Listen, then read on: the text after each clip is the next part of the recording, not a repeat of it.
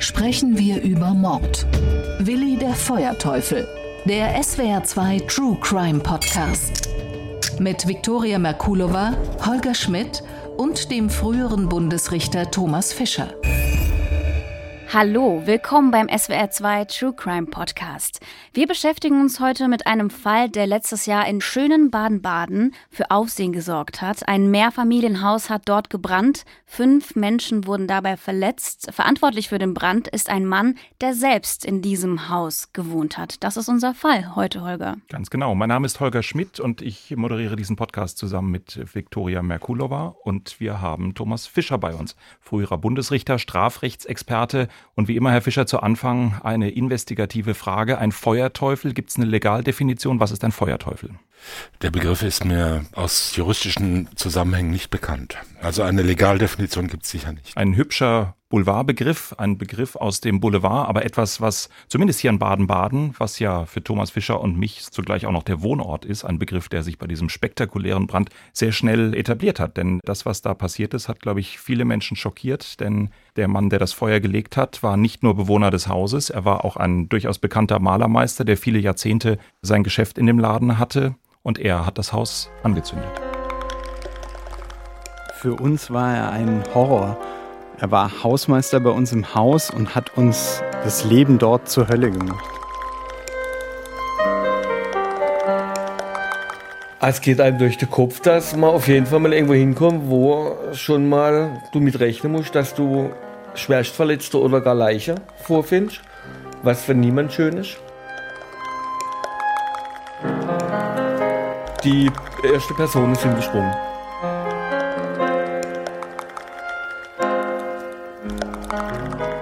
Mein Mandant hat keinen Mordversuch begangen. Dann lass uns mal kurz zurückschauen, was eigentlich am 18. März 2019 letztes Jahr genau passiert ist. 74 Jahre alt ist dieser Bewohner. Er wartet an diesem Tag auf eine Anwältin. Und die Anwältin soll ihn aus dem Haus werfen. Die Eigentümerin des Hauses sagt, er soll da verschwinden, hat ihm das schon mehrfach durch die Anwältin mitgeteilt und es ist der Tag der Entscheidung. Um 12 Uhr wird die Anwältin erwartet. Um kurz vor 12 bricht das Feuer aus. Sie ist ja eigentlich nur da gewesen, um die Schlüssel auch abzunehmen. Und dieser Mann, das muss man dazu sagen, hat 25 Jahre in diesem Haus gelebt. Eine halbe Stunde vor der Ankunft der Anwältin brennt das Haus. Und zwar lichterloh. Ein Gedanke von mir als erstes war, die Anwältin war vielleicht der Grund, warum dieser Bewohner ausgerastet ist. Sie wollte ja die Schlüssel abnehmen. Vielleicht war das irgendwie der Grund, er wollte ihr was antun, aber das war nicht der Fall. Danach sieht alles aus. Aber vielleicht bleiben wir noch mal eine Sekunde bei dem Brandgeschehen und um ein bisschen einen Eindruck davon zu bekommen, wie spektakulär das ist, bin ich einfach noch mal zur Feuerwehr nach Baden-Baden gegangen und habe mit einem Feuerwehrmann gesprochen. Christian Frank heißt der, Berufsfeuerwehrmann in Baden-Baden. Und er war einer der ersten Feuerwehrleute an diesem Tag an dem Brandort. Er war auch einer der Zeugen vor Gericht, als die Sache vor dem Landgericht Baden-Baden verhandelt wurde und hat da sehr eindrücklich geschildert, dass das für ihn, so sagt er, einer der ja wirklich aufregendsten Einsätze der vergangenen Jahre gewesen ist. Denn als die Feuerwehr auf dem Weg zu diesem Haus war, das mitten in Baden-Baden steht und wer in Baden-Baden die berühmte russische Kirche äh, kennt, da quasi nebendran, zwei Häuser weiter, da steht dieses Haus und wie die Berufsfeuerwehr da hinfährt, hört er von der Leitstelle, dass Personen aus dem Haus gesprungen sind. Und er sagt, das ist eigentlich das Schlimmste, was man sich als Feuerwehrmann vorstellen kann, dass man noch nicht mal richtig da ist und hört schon, dass die Situation derartig dramatisch ist. Und diese Schilderung hat er mir auf der Feuerwache eben erzählt, wie die Leitstelle ihn anfunkt. Die erste Personen sind gesprungen. Das war für uns dann schon mal, wir wussten Personen noch im Gebäude, dass die aber so weit gefährdet sind oder irgendwo stehen, dass sie so in Gefahr sind, dass man freiwillig dass man freiwillig äh, irgendwo runterspringt, das hat schon was zu sagen. Ich muss jetzt gehen. Vorhaltergasse. Hilflose Person in Wohnung. Ampel Ebertplatz. 1,33,1. 1,46,1. Oberbeuern. Vorhaldergasse. Hilflose Person in Wohnung. So, das musste ich euch einfach antun. Das ist mir jetzt auch noch nicht passiert. Ich führe also Interview in der Leitstelle mit dem Feuerwehrmann und mitten im Interview springt er mir weg, rennt zu seinem Fahrzeug und fährt zum nächsten Einsatz. Aber keine Sorge, er ist dann wiedergekommen und dann haben wir weiter darüber gesprochen. Es war wirklich tatsächlich ein, ein dramatischer Einsatz und vor allen Dingen hat er etwas erlebt, das er so tatsächlich auch noch nicht erlebt hat. Ja, ich stand auf der Treppe, äh, habe den Schlauch nachgeschoben meiner Kollegen und drehte mich um und auf einmal stand da jemand mit versenktem Haar auf dem Kopf, die Augenbrauen weg, die Wimpern weg. Und ich war leicht verdutzt, wo kommt er jetzt noch her aus dem Rauch und fragte ihn, wer er sei. Und dann bekam ich zur Antwort, ja, ich bin derjenige, der dieses hier angezündet hat. Äh, ja, war dann schon ein, ein, wie will ich sagen, ich war schon etwas geschockt. Das hat man wahrscheinlich nicht, dass man den Brandstifter am Brandort trifft. Nee, gar nicht. Gar nicht. Und schon gar nicht aus dem Treppenhaus, wo, wo du normalerweise gar nicht reingehst. Also das war noch richtig schwarz, tiefschwarz verraucht, wo der dann da runterkam.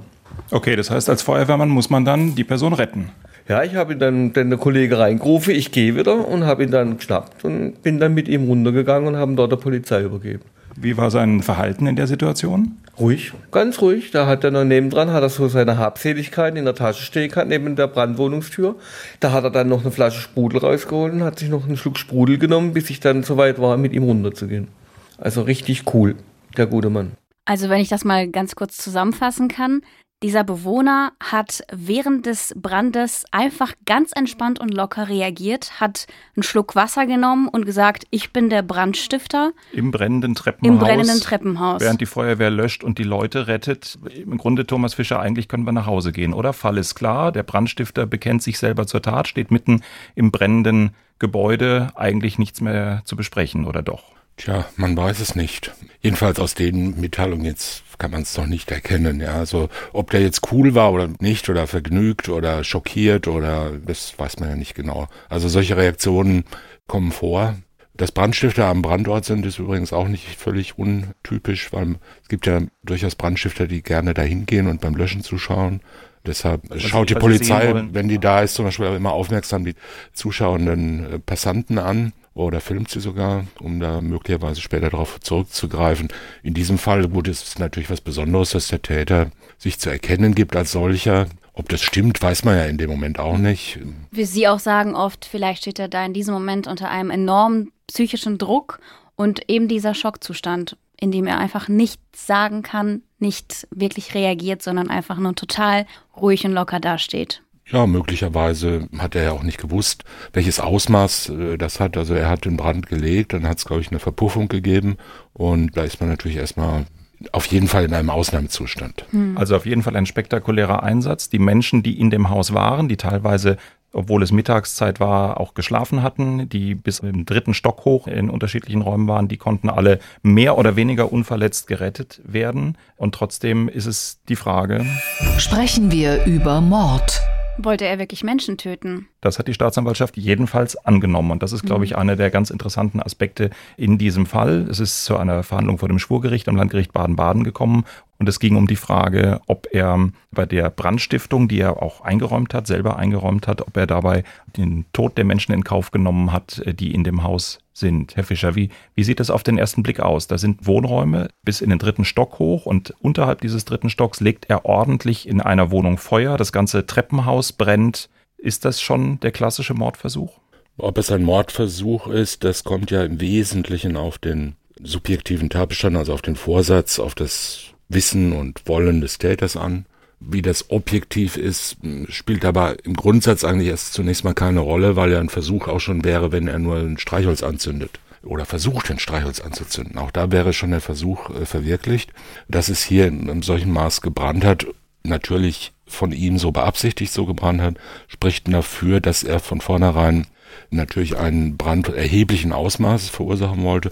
Da liegt es ja natürlich nicht fern, im Gegenteil eher nahe, dass man annimmt, jemand, der weiß, dass Menschen im Haus sind, der weiß auch, dass dann natürlich eine hohe Gefahr für die Menschen von einem solchen Brand ausgeht. Und da liegt es jedenfalls auch nicht fern anzunehmen, dass er das möglicherweise auch in Kauf nimmt, was immer da passieren kann. Mhm. Oder dass es ihm einfach egal ist. Oder würde das schon reichen für den, für das den würde reichen. Das ist das in Kauf nehmen, nicht? Also man unterscheidet ja beim Vorsatz, der hier erforderlich wäre. Es gibt natürlich auch fahrlässige Brandstiftung, aber die ist ja nicht gegeben. Wenn er absichtlich Papier stapelt, mit Benzin übergießt und anzündet, dann ist es ja kein Versehen, sondern es ist ja Absicht. Aber damit es ein Mord wäre, müsste ja sich dieser Vorsatz auf das Töten von Menschen beziehen. Da unterscheidet man drei verschiedene Formen des Vorsatzes. Eine nennt man Absicht, eine nennt man direkten Vorsatz und die dritte nennt man bedingten Vorsatz. Absicht ist das, wenn jemand etwas tut, damit dieser Erfolg eintritt. Ja, also wenn es das das Ziel ist. Beim Mordversuch durch Brandlegung wäre es, also ich zünde das Haus an, damit der darin schlafende Mensch stirbt. Der direkte Vorsatz wäre, ich zünde das Haus an, damit ich meine Versicherung kassieren kann und ich weiß, dass der Mensch sterben wird, aber da hat er halt Pech gehabt. Also es ist nicht die Absicht, es ist nicht das Ziel oder das Motiv, aber der Täter hat sichere Kenntnis davon oder nimmt es sicher an, dass es eintritt. Und die dritte Möglichkeit, die hier ja wohl äh, inmitten stand, war die des bedingten Vorsatzes. Da muss der Täter wissen, dass die Möglichkeit des Erfolgs, also des Todes von Menschen eintritt. Und er muss das, wie das in der Fachsprache heißt, billigend in Kauf nehmen. Das heißt, er muss sich damit abfinden, dass es so sein könnte und dann sagen, es ist mir egal oder da kann man dann auch nichts machen oder ich nehme das so hin. Die Schwierigkeit der Abgrenzung liegt immer eigentlich im Bereich zwischen diesem bedingten Vorsatz und der sogenannten bewussten Fahrlässigkeit. Dass der Täter denkt, jawohl, es könnte eintreten, dieser Fall, aber ich will es nicht, dass es eintritt und man ihm aber vorwerfen kann, dass er nicht aufpasst. Die Kenntnis ist in beiden Fällen dieselbe. Der Täter weiß, dass eine bestimmte Gefahr sich verwirklichen kann und die Unterscheidung liegt nur darin, dass er es einmal billigend in Kauf nimmt und einmal nicht. Das klingt einfach, ist aber natürlich in der Praxis extrem schwierig äh, festzustellen.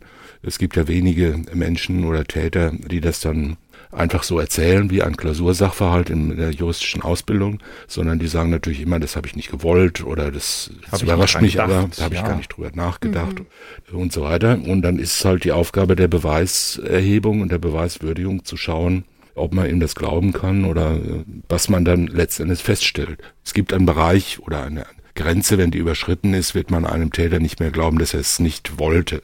Wer jemanden mit einem gezielten Schuss in den Kopf tötet oder versucht zu töten, der kann schwerlich sagen, ich dachte zwar, dass es gefährlich ist, aber ich wollte nicht, dass er stirbt. Mhm.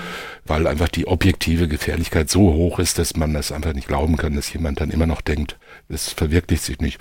Bei Brandstiftung ist es natürlich anders, nicht? Da kommt es auf die Einzelheiten an sowohl auf die äußeren Einzelheiten als auch auf die subjektiven Zustand des Täters, auf seine Verfassung, auf seine Motivlage.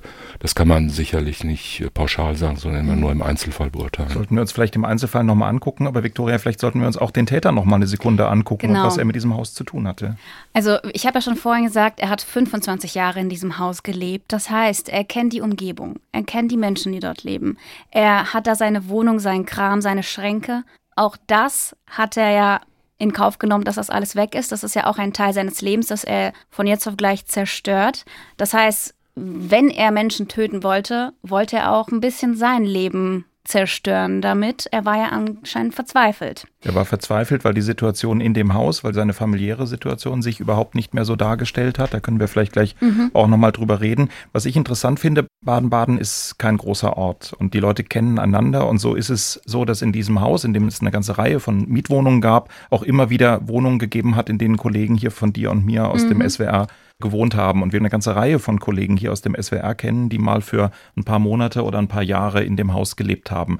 Darunter ist ein Kollege, der selber nur wenige Wochen und Monate dort gelebt hat, weil er tatsächlich genau wegen des Täters, genau wegen dieses merkwürdigen Hausmeisters oder Vermieters, man wusste gar nicht ganz genau, was er eigentlich ist, da mit fliehenden Fahnen wieder ausgezogen ist. Und er hat uns ein bisschen erzählt, was er in diesem Haus und was er mit dem späteren Brandstifter erlebt hat. Es ging los mit Schikane. Immer um zwölf, wenn die Rollläden runtergingen, um den Mittagsschlaf vom Sohn einzuleiten, fing er im Treppenhaus an, Lärm zu machen, und zwar grundlosen Lärm zu machen, einfach gegen Rohre zu klopfen, zu bohren, zu hämmern, ähm, sodass unser Sohn nicht schlafen konnte.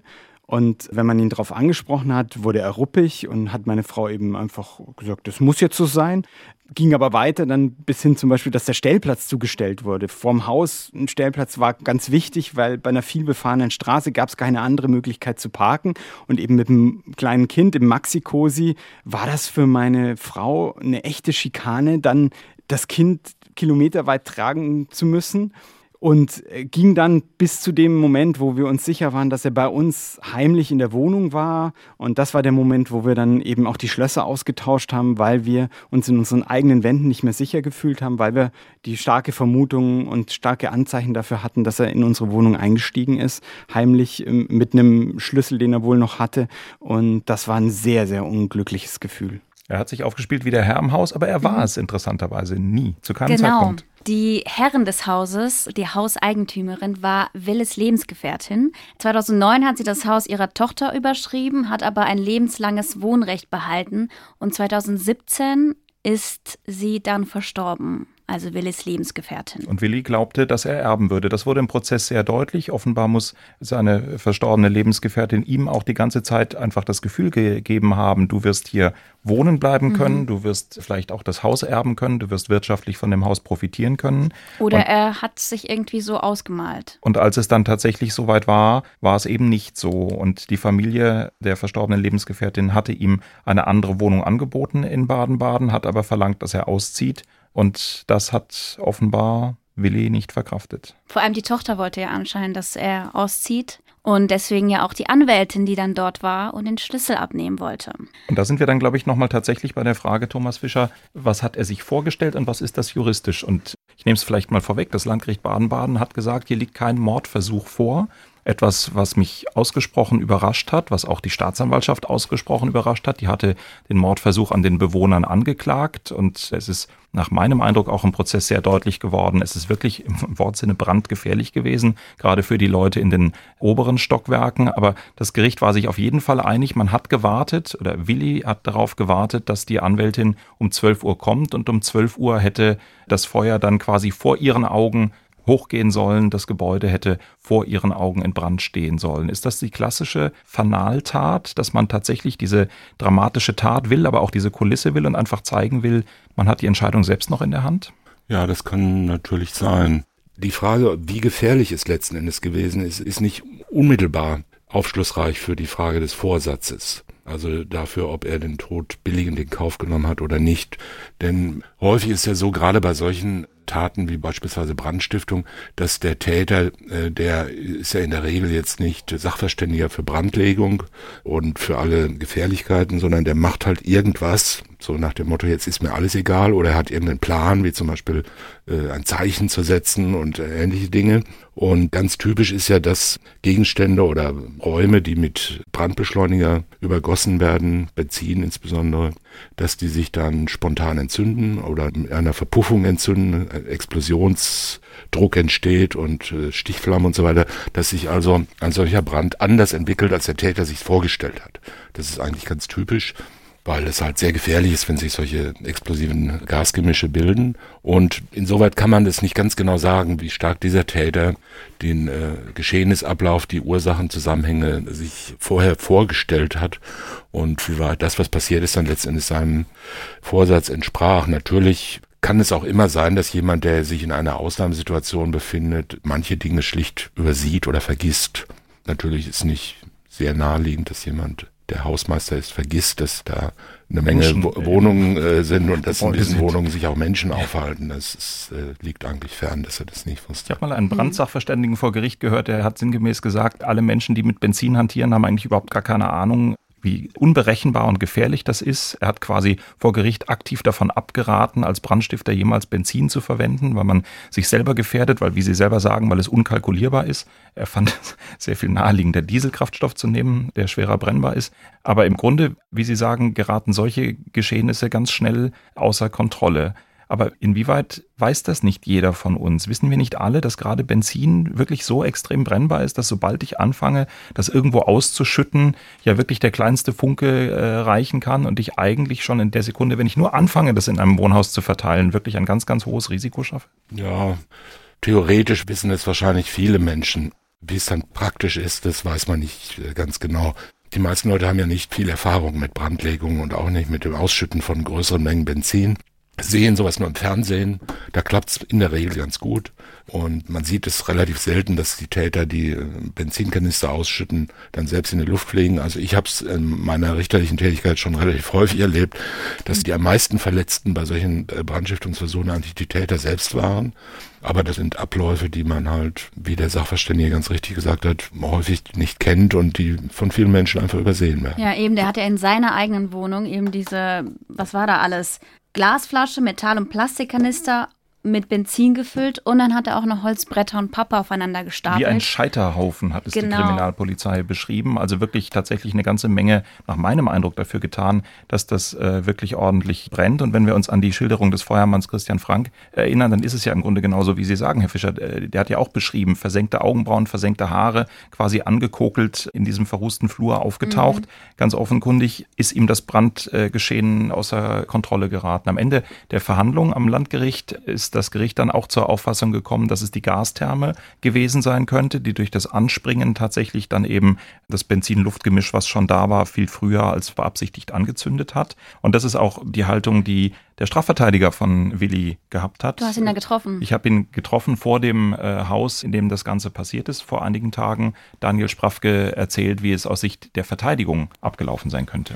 In diesem Fall ähm, war es tatsächlich so, dass die letztendliche Ursache des Brands nicht in einem Handeln des Angeklagten bestand, sondern quasi als Unfall abgestempelt werden konnte, weil die Gastherme auf einmal gezündet hat und dieses Luft-Gas-Gemisch somit entzündet worden ist. Aber Ihr Mandant hat doch eigentlich billigend in Kauf genommen, dass Menschen, die im Haus sind, verbrennen in dem Moment, wo er angefangen hat, zum Beispiel Kraftstoff auszubringen.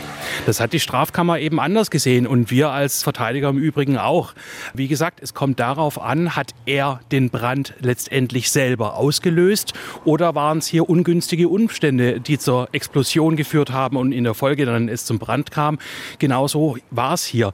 Hätte er selber ein Feuerzeug hineingeschmissen oder ein Streichholz oder irgendwie selbst diesen Brand ausgelöst, ist, wäre es naheliegend gewesen, möglicherweise hier über einen Mordversuch zu sprechen. Aber genau dieses Detail in diesem Lebenssachverhalt war eben so, dass man keinen Mordversuch annehmen konnte. Wir stehen jetzt hier direkt an dem Brandort. Hier hat es im März 2019 ganz ordentlich gekokelt. Die Bauarbeiten laufen. Man hört es im Hintergrund auch nach wie vor noch. Was hat Ihren Mandanten dazu getrieben, dass es an diesem Märztag so ein Ereignis hier gegeben hat? Ganz egal, wie wir es jetzt rechtlich bewerten, aber was hat ihn dazu getrieben? Letztendlich ähm, waren familiäre Streitigkeiten, die schon jahrelang ähm, schwelten, der Grund dafür, dass äh, der Angeklagte damals an diesem Tag derart überreagiert hat und gemeint hat, er müsse sich mit dieser Brandlegung eben rächen an dem ungerechtfertigten Verhalten der Familie ihm gegenüber. Vielleicht können wir da direkt an der Stelle auch sagen, was der Brandstifter der Polizei später erzählt hat, was das für eine wilde Geschichte war. Das Haus hätte eigentlich ihm gehören sollen, hat er gesagt. Äh, doch die Tochter seiner verstorbenen Partnerin habe ihn um das Erben betrogen. Und dabei habe er das Haus tiptop renoviert. Er hat beste Mieten erzielt und er hat das Haus sozusagen zu einem großen, schönen Schmuckstück gemacht. Und jetzt werde er aus diesem Haus gejagt. Ich glaube, es gibt eine Menge Menschen, die in dem Haus gewohnt haben, die das Haus etwas anders wahrgenommen haben, als du es gerade beschreibst. Mhm. Äh, da ist viel von Selfmade gemacht und nicht so perfekt die Rede gewesen, aber das kann ja durchaus in seinen Vorstellungen trotzdem so gewesen sein. Ich bin stutzig geworden bei dem, was der Strafverteidiger gerade eben gesagt hat. Der gesagt hat, im Grunde wäre es was anderes gewesen, wenn er selber mit dem Streichholz rumgefummelt hätte. Dann hätte der Mordversuch vielleicht eher nochmal äh, in Rede stehen können. Trotzdem, dieses wirklich immense Risiko, das hat doch Willi selber geschaffen, Herr Fischer. Also es leuchtet mir immer noch nicht so richtig ein, wo jetzt hier tatsächlich der entscheidende Punkt für den Mordversuch ist und ob das hier tatsächlich vom Landgericht richtig gewürdigt worden ist. Ja, darüber kann man in der Tat nachdenken. Ich glaube, dass der Strafverteidiger, den wir äh, gehört haben, zwei Sachen etwas durcheinander bringt. Also insbesondere natürlich die Bezeichnung als Unfall geschehen mag zwar sein, nach seiner Ansicht, ist aber offenkundig nicht das, was das Landgericht angenommen hat. Denn wenn es so wäre, hätte man den Angeklagten ja wegen fahrlässiger Brandstiftung verurteilen müssen. Und fahrlässiger Sprengstoffexplosion. Er ist aber wegen vorsätzlicher schwerer Brandstiftung verurteilt worden. Das heißt, das Landgericht hat jedenfalls mal angenommen, dass er erstens gehandelt hat und zweitens vorsätzlich das Haus in Brand gesetzt hat. Wodurch auch immer. Von dieser Brandlegung und der Sprengstoffexplosion, die ja ein anderer Tatbestand ist, ist natürlich die Frage des Tötungsdelikts abzugrenzen. Diese drei Delikte stehen in sogenannter Tateinheit. Das heißt, sie werden durch ein und dieselbe Handlung verwirklicht, aber sie sind unterschiedliche Tatbestände. Wer etwas anzünden will, will nicht zwingend jemand anders töten und umgekehrt. Also in diesem Fall war es halt so, dass er nach der Anklage der Staatsanwaltschaft jemanden töten wollte durch Brandlegung. Das wäre dann beiden Tatbeständen würden in Tateinheit stehen ob er wegen Sprengstoffexplosion natürlich nur dann, wenn er auch das äh, vorsätzlich machen genau, wollte. Genau, wobei Sprengstoff da uns auf eine falsche Spur äh, führt. Das da sind, alle möglichen explosiven genau. Stoffe und geht um Gasflaschen und natürlich, äh, es geht nicht um das klassische TNT oder nein, sowas, nein, sondern es geht um Dynamit andere Dinge. in die ja. Luft geflogen, sondern halt das Gas-Luft-Gemisch hat sich entzündet. Das ist aber hat eine Sprengwirkung und deshalb ist es dann eine der Tatbestand der Sprengstoffexplosion. Das Landgericht hat offensichtlich angenommen, dass er auch das wollte oder jedenfalls billigend in Kauf genommen hat. Wie man darauf gekommen ist, weiß ich nicht. Das steht wahrscheinlich im Urteil, dass er irgendwie in Kauf genommen hat, dass sich ein Gas-Luft-Gemisch bildet und dass das dann durch Explosionen sich entzündet. Das wäre die Voraussetzung. Das Urteil ist sehr dürr an dieser Stelle und das mag auch daran liegen, dass da weder die Staatsanwaltschaft und erst recht nicht der, der Angeklagte, der glaube ich wirklich mit einem hellblauen Auge da rausgekommen ist aus der Sache, dass die das Urteil nicht angefochten haben. In der mündlichen Urteilsbegründung hat äh, der Vorsitzende sehr lange so ein bisschen hin und her geredet nach dem Motto, na ja, es wäre ja vielleicht alles was ganz anderes, wenn die Anwältin schon da gewesen wäre, dann wäre die Kammer ja vielleicht zu einer anderen Bewertung gekommen, weil dann wäre ja deutlicher gewesen, dass sich es ganz klar gegen die Anwältin gerichtet hätte, was mir jetzt auch wieder nicht einleuchtet, weil wann immer die Gastherme hier irgendetwas zündet, das hat ja nicht, die Gastherme weiß nicht, ob die Anwältin vor der Haustür steht oder nicht. Also eigentlich bleibt es doch der gleiche unbeherrschbare Vorgang und auch die subjektive Seite des Täters mag sich doch nicht dadurch verändern, ob jetzt die Anwältin vor der Tür steht oder nicht, auch wenn er vielleicht hoffte, dass sie da steht. Die Konstruktion dieses Tatvorsatzes scheint mir, ohne jetzt da näher darüber Bescheid zu wissen, etwas überraschend. Denn es ist ja nicht besonders naheliegend, dass man sozusagen die Gastherme oder irgendwelche anderen technischen Vorrichtungen in der Wohnung, dass man die jetzt planmäßig in seinen eigenen Tatplan einbezieht. Es ist möglich. Ne? Wir kennen das aus allen möglichen Kriminalfilmen, wo dann Kerzen runterbrennen ja. und dann, wenn sie nur weit runter gebrannt ist, dann gerät irgendwas in Brand und dann explodiert so. Aber wann jetzt genau ein Gas-Luft-Gemisch sich in einer geschlossenen Wohnung so weit ausbreitet, dass eine kritische Grenze erreicht ist, die dann von einem Funken in einer Gastherme oder von einem elektrischen Signal ausgelöst werden kann. Das kann ja ein Mensch, kann ja selbst ein Sachverständiger nicht genau bestimmen, geschweige denn hier der 75-jährige Hausmeister. Und dass der jetzt denkt, äh, das wird jetzt genau dann passieren, wenn die Anwältin kommt, das ist ja fernliegend. Überhaupt wäre es ja so, wenn er einfach nur das Haus anzünden will, um zu sagen, jetzt da könnt ihr mal sehen, was ihr mir angetan habt, oder wenn ich das Haus nicht kriege, dann soll es keiner haben, oder was immer die Motivation war, dann wird ihm ja möglicherweise, wenn er schon so fleißig da alles aufschichtet, wird er wahrscheinlich auch ein Streichholz zur Hand haben oder ein Feuerzeug. Insoweit muss man sich ja fragen, wo war jetzt das Ansetzen zum Versuch. Ja, ein Versuch ist ja das sich Vorstellen einer Tat und das unmittelbare Ansetzen zur Ausführung. Jetzt geht's los. Jetzt geht's los. Das ist die alte Formel des Strafwissenschaftlers Frank, genannt Franksche Formel. Jetzt geht's los. Also das ist so eine Metapher aus dem Alltagsleben, die aber sehr einleuchtend ist.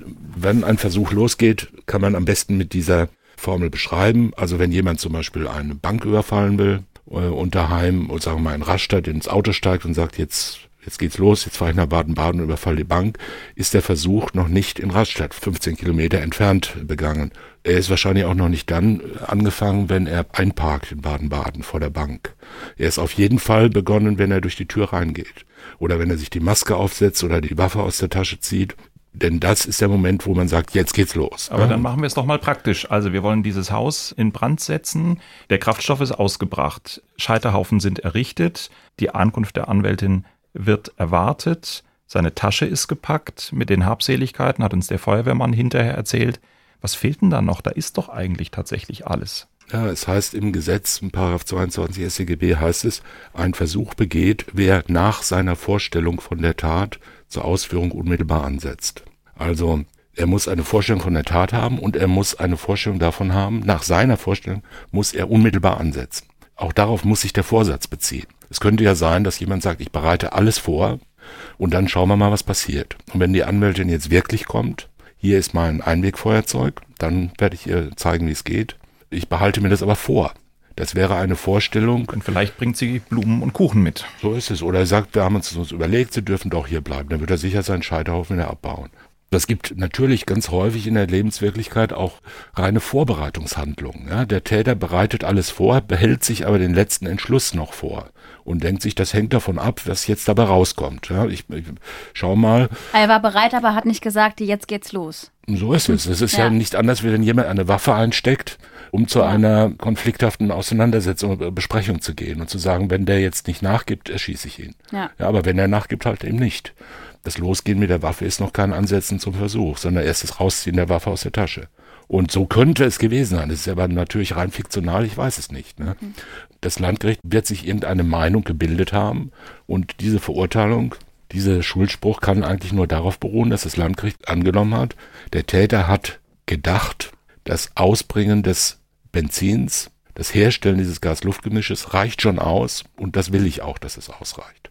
Das ist äh, ein bisschen überraschend, so, aber es ist nicht genau. unmöglich. Wir sind, glaube ich, beide nicht so richtig überzeugt. Jetzt ist aber vielleicht ein Punkt, und das hat sich nach dem Urteil für mich so ein bisschen hinter den Kulissen, hatte ich den Eindruck, das ist vielleicht die Triebfeder gewesen. Der Mann ist Mitte 70. Es ist eine siebenjährige Haftstrafe verhängt worden aufgrund der Brandstiftung. Und so ein bisschen scheint mir, vielleicht auch bei der Staatsanwaltschaft dann bei der Frage, ob man da jetzt gegen vorgehen muss, dass das nicht versuchter Mord ist, ein bisschen gewesen zu sein, lohnt sich das jetzt? Der ist so alt, die Strafe ist ja nicht ganz gering. Wie viel würde man da gewinnen? Ist meinst, die Staatsanwaltschaft ob das Alter gehalten? Eine Rolle spielt äh, und, ja, und das Verhältnis zwischen der Strafe und dem Alter des Angeklagten, ist man da als Staatsanwaltschaft mhm. gehalten, tatsächlich das Urteil anzugreifen oder kann man sagen, naja, es geht im Grunde schon in Ordnung? Also das wäre eine relativ, hm, muss man sagen, eigentlich sachlich fernliegende Überlegung.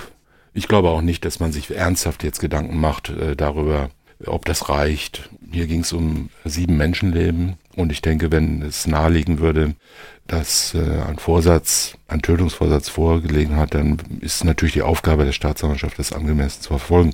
Es kann ja sein, dass die Staatsanwaltschaft total überzeugt war von den Entscheidungsgründen des Landgerichts es kann auch andere Gründe haben, dass keine Revision eingelegt worden ist von der Staatsanwaltschaft offenbar.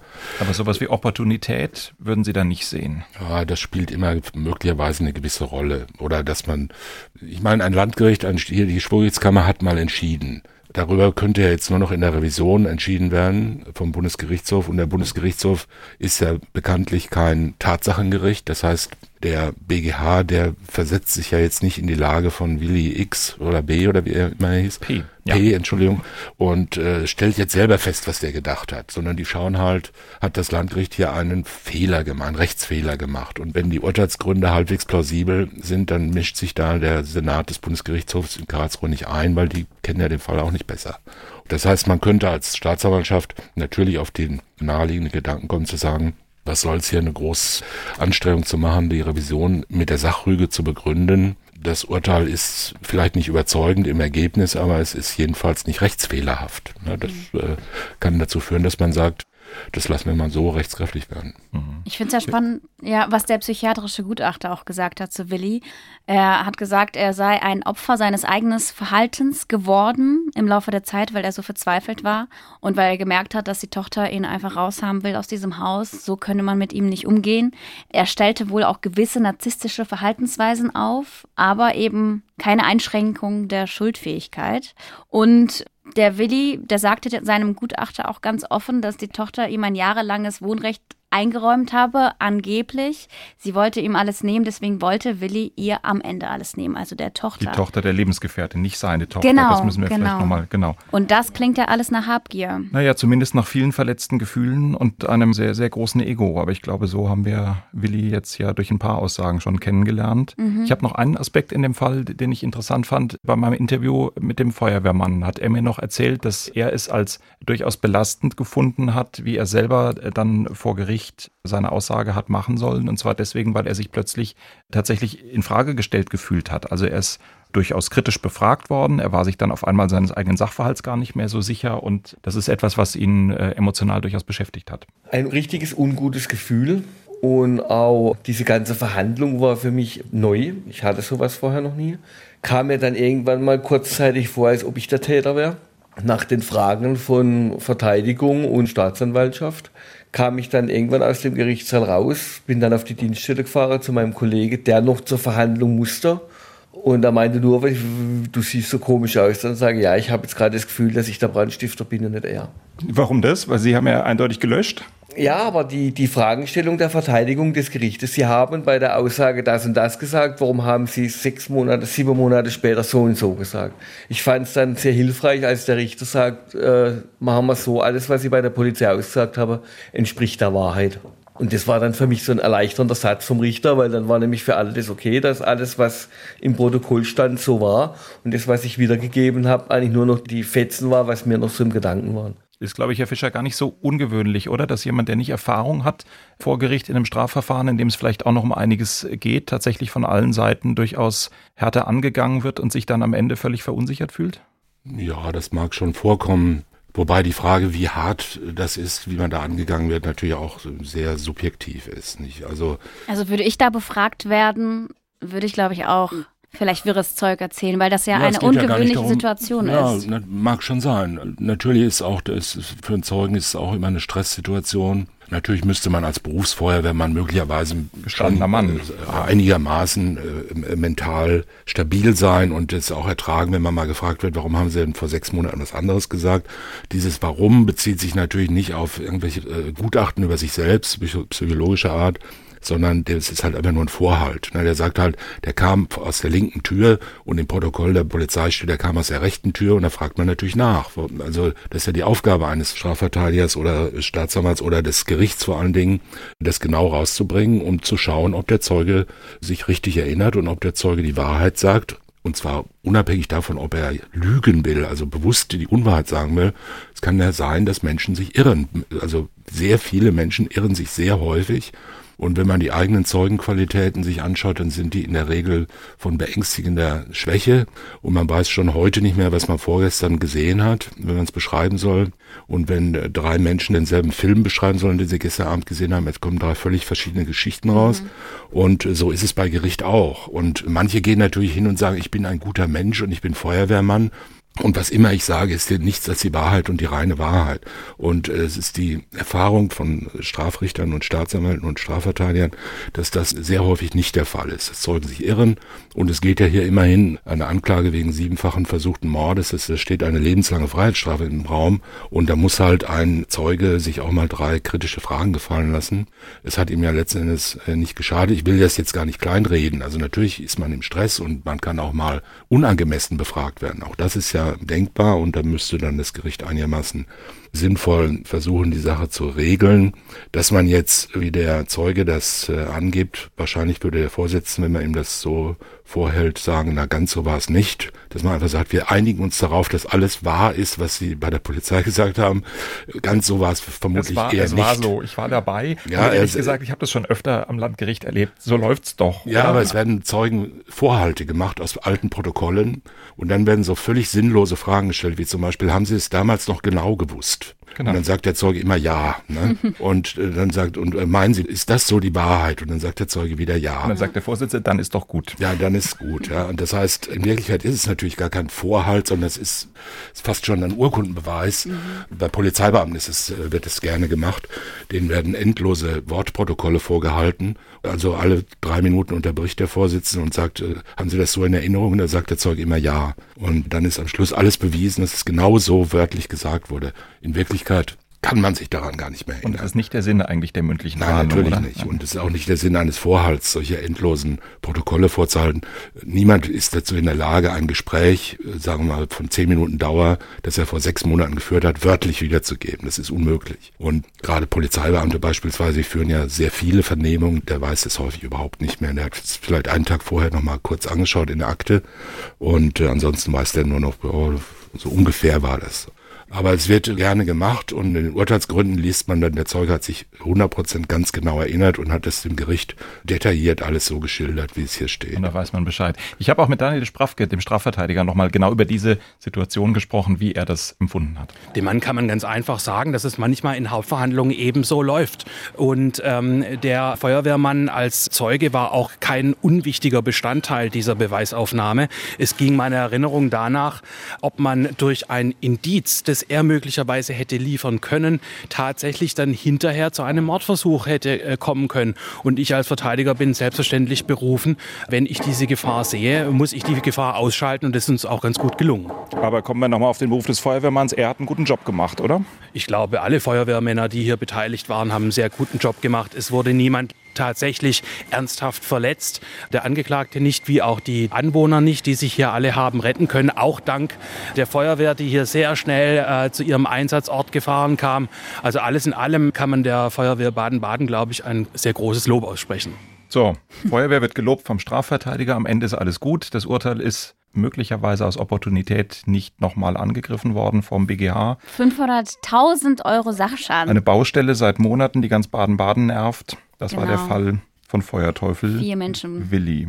Sieben Jahre hat er bekommen, das haben wir gesagt. Am Rande des Prozesses ist deutlich geworden, dass er wohl auch zur Polizei gesagt hat, dass das für ihn alles gar nicht schlecht ist, dass er es eigentlich ganz gut findet, jetzt in seinen letzten Lebensjahren ein warmes, geregeltes Leben auf Staatskosten zu haben. Also so ein bisschen, nachdem ihm alles andere weggebrochen war, scheint das tatsächlich das Leben zu sein, das er sich weiter vorstellt. Ist, glaube ich, auch nicht so ungewöhnlich, Herr Fischer, oder? Dass jemand in so einer Situation dann vielleicht ganz froh ist, eine klare Perspektive zu haben?